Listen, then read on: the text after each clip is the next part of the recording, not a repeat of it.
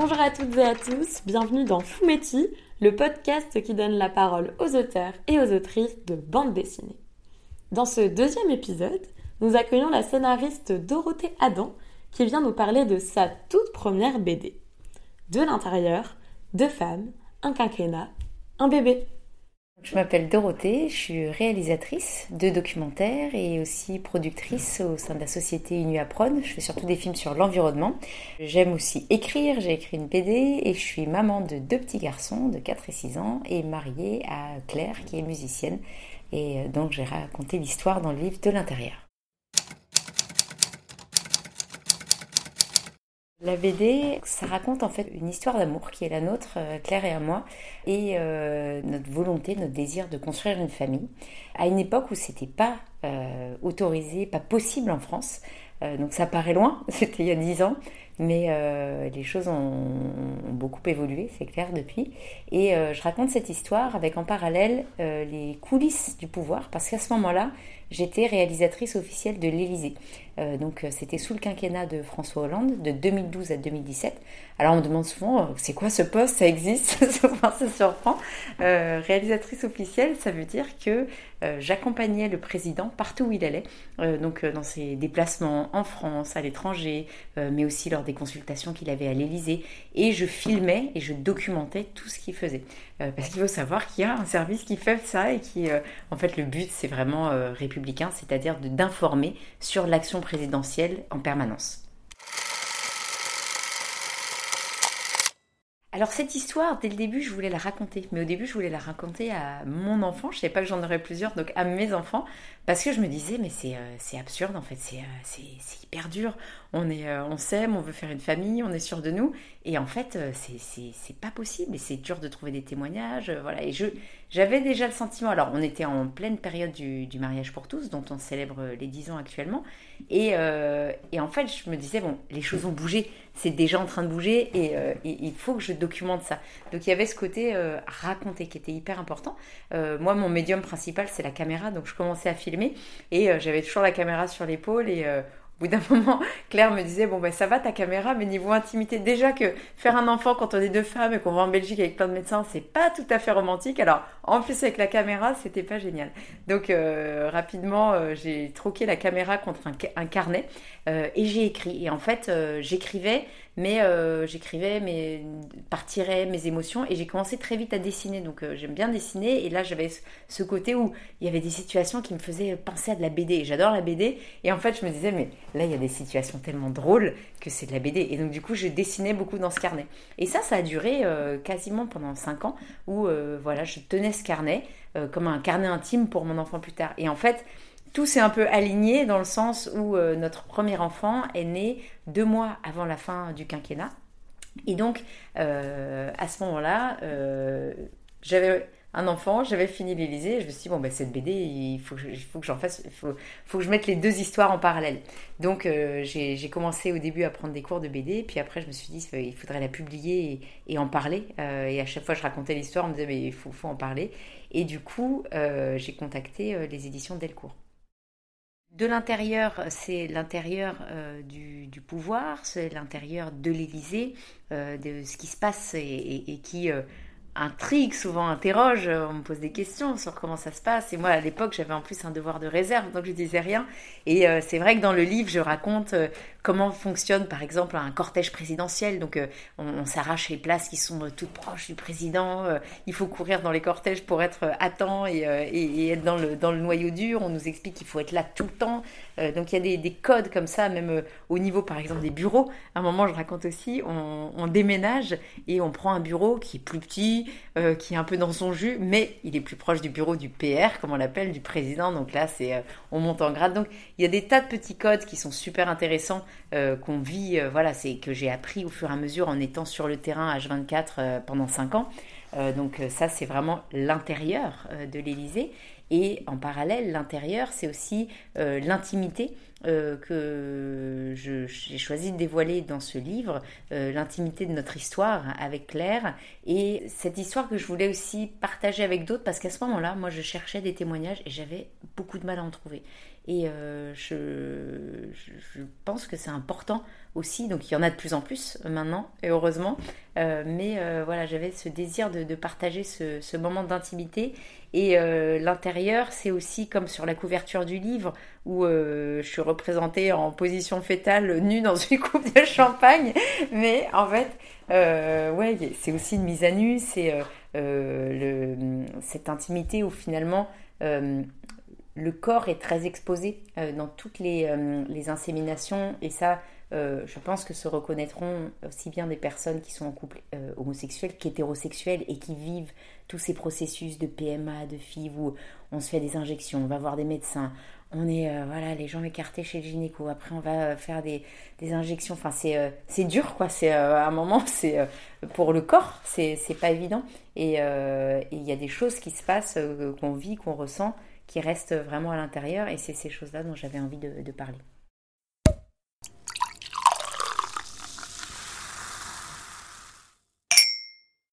J'ai mis 10 ans à faire mon coming out. et en fait, euh, oui, ça m'a pris euh, beaucoup de temps. Je pense que euh, j'avais peur du regard des autres. mais c'était mes propres peurs parce que en fait quand je le disais ben, les autres ils s'en fichaient euh, mais euh, j'ai mis beaucoup de temps et c'est vrai que quand je dis que les, je trouve que les choses vont vite, je pense qu'aussi déjà en une génération, euh, ça peut paraître absurde de mettre 10 ans aujourd'hui à faire un coming out parce que c'est beaucoup plus dit, c'est beaucoup plus admis. Et donc oui, au début, je ne disais pas que j'étais avec une femme et encore moins que j'avais le projet de construire une famille avec une femme. Et ce qui pour moi était euh, un changement, c'est vraiment le mariage pour tous. Euh, et donc on s'est marié avec Claire euh, un an après le passage de la loi. Et au début, c'était la simple, enfin, c'était pour nous pas une formalité, mais ça s'inscrivait dans le désir de construire une famille. Et en gros, pour pouvoir, pour pouvoir être mère de nos enfants, et en gros, pour pouvoir les adopter, il fallait qu'on soit mariés. Donc, on s'est dit, bon, euh, alors on, va se marier, bon, comment on fait? Et puis, on invite juste les proches, puis les proches, ça va vite, et puis donc on fait une fête. Et, euh, là, en fait, euh, pour moi, ça a vraiment acté quelque chose. Il y a eu un avant et après le mariage où j'étais légitime, j'étais reconnue. Et je pense qu'aussi dans les yeux de mes proches, de ma famille, de mes amis, euh, ils étaient rassurés aussi pour moi parce que tout à coup on n'était plus illégitime et on était en plus dans un contexte où euh, les manifestations contre le mariage pour tous ont été euh, quand même très violentes et, même violentes émotionnellement. Et donc du coup tout ça était derrière et on avait le droit. Et, et ça en fait moi ça m'a fait beaucoup de bien et je m'y attendais pas. Et quand je suis revenue même au travail ah, ben, je me suis mariée et j'étais en fait, ça me plaisait beaucoup de dire mon épouse. Et en fait, je trouvais ça chic et ça me plaisait. Et de pouvoir, en fait, oui, à ce moment-là, je me disais, ah, ben, euh, voilà, euh, Claire, mon épouse. Et du coup, ça, c'est.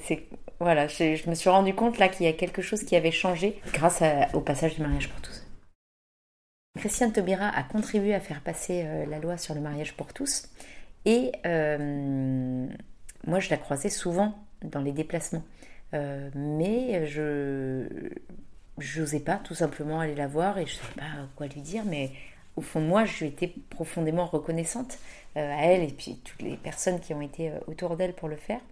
Et il se trouve qu'à un moment, on était en déplacement en Afrique du Sud et on était dans le township de Soweto, dans la maison de Nelson Mandela. Et là, c'est une petite maison en briques. on était dans, un, je sais pas, 10 euh, mètres carrés, 50 euh, journalistes, euh, hyper chaud, serrés les uns contre les autres avec juste les perches qui dépassent. Enfin voilà, scène habituelle, pas du tout reposante des déplacements présidentiels. Et avec le président au milieu qui parle, qui fait un hommage à Mandela avec voilà, tout un, cortège. Et là, c'était un peu trop pour moi, je m'extrais. J'ai mes images, je sors de la maison de Mandela pour prendre un peu l'air. Et je fais le tour de la maison pour voir un petit peu ce qui se passe autour et je vois Christiane Taubira seule devant un mur. Alors là, c'est le truc rarissime, quoi. Normalement, il y a toujours des gardes du corps et tout. Là, non, elle était complètement toute seule. Et elle était tournée, je la voyais avec euh, la main sur le menton, face au mur. Et donc, je regarde discrètement, et là, je vois qu'elle a des larmes au coin des yeux. Et elle était en train de lire un texte qui était gravé sur le mur. Et à ce moment-là, je regarde et le texte, c'était une, une citation d'une lettre de Nelson Mandela à sa femme Winnie sur l'humanité, sur, sur l'homme, la beauté de l'homme. Et donc du coup, pour moi, là, ça faisait une, ça, ça résonnait complètement avec cette, étape qu'avait fait qui avait contribué à faire franchir Christiane Taubira à la société française. Et là, de voir son émotion devant une phrase d'un grand homme comme Nelson Mandela, ça m'a beaucoup ému. Et à ce moment-là, je me suis dit, ah, c'est le moment, tu devrais lui parler. Puis je me suis dit, bah non, je ne vais pas la déranger. Pour une fois, elle est dans son moment. Et donc, je me baladais toujours avec un petit appareil photo, en plus de la caméra, qui était mon appareil perso. Et du coup, euh, j'ai pris une photo et je me suis dit, ben, je la dérange pas et je lui enverrai cette photo. Et euh, en fait, euh, je, ne lui avais jamais envoyé, donc du coup, je l'ai mis dans le livre et je lui ai envoyé le livre. Et c'était une manière de lui dire merci dix ans plus tard.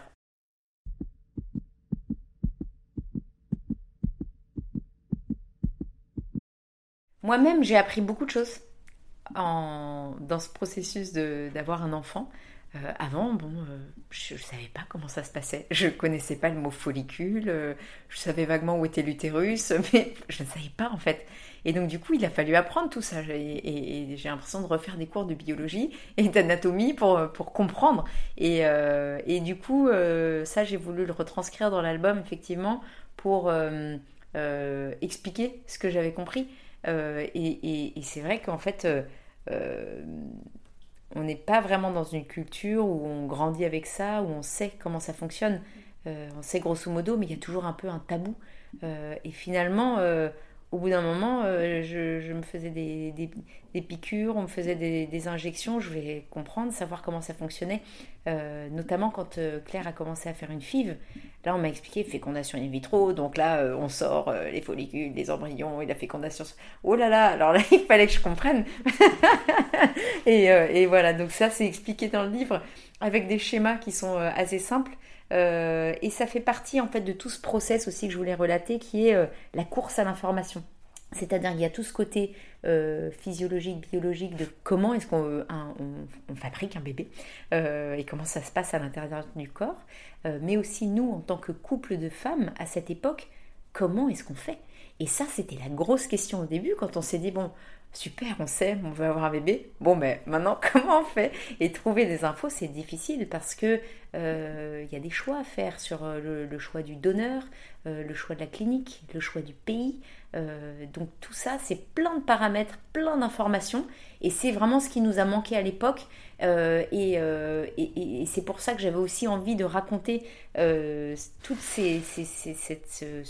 enfin toute cette recherche d'informations euh, parce que c'est, euh, euh, il fallait vraiment se documenter à ce moment-là.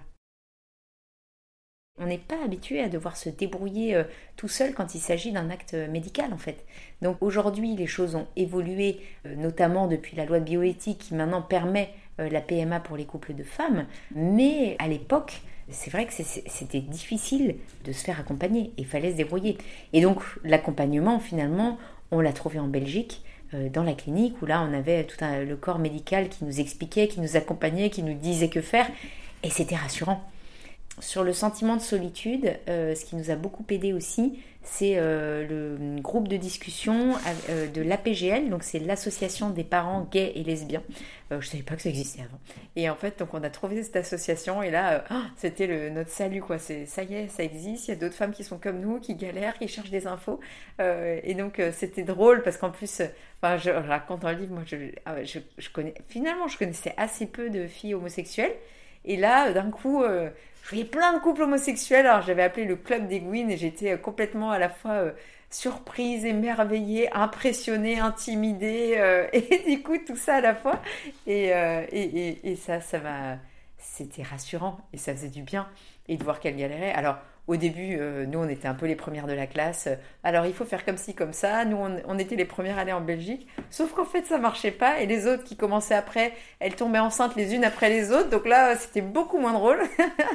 Mais euh, voilà, ça, ça a été, euh, ça a été salutaire. Et, et, je suis encore en contact avec la PGL. Et c'est très chouette qu'une asso comme ça existe. À la toute fin, j'ai ajouté une photo où on voit nos deux enfants. Parce que 16 mois après, on a eu un autre fils.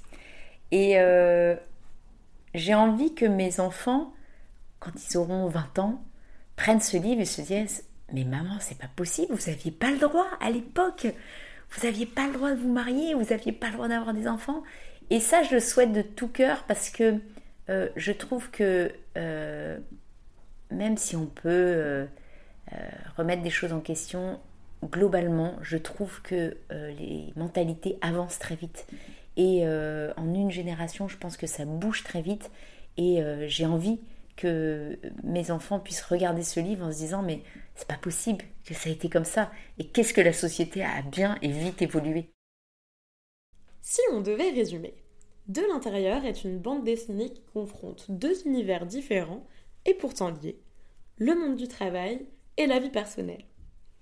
Dans son témoignage, Dorothée explique avec justesse son rapport à son couple, à son corps, ou encore à la façon dont elle concevait une famille dans une société où être mère, et en l'occurrence mère au pluriel, était quasiment mission impossible.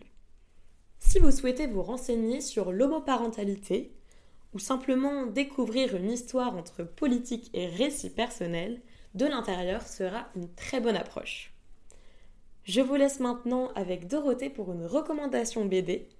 Merci beaucoup pour votre écoute et à très bientôt.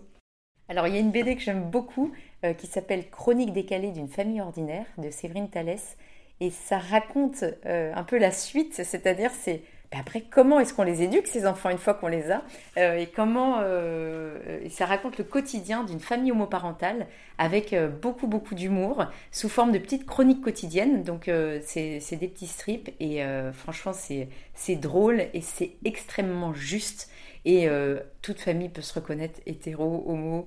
voilà, vraiment, c'est une, BD que, que, je recommande et qui fait un peu la suite de, de l'intérieur.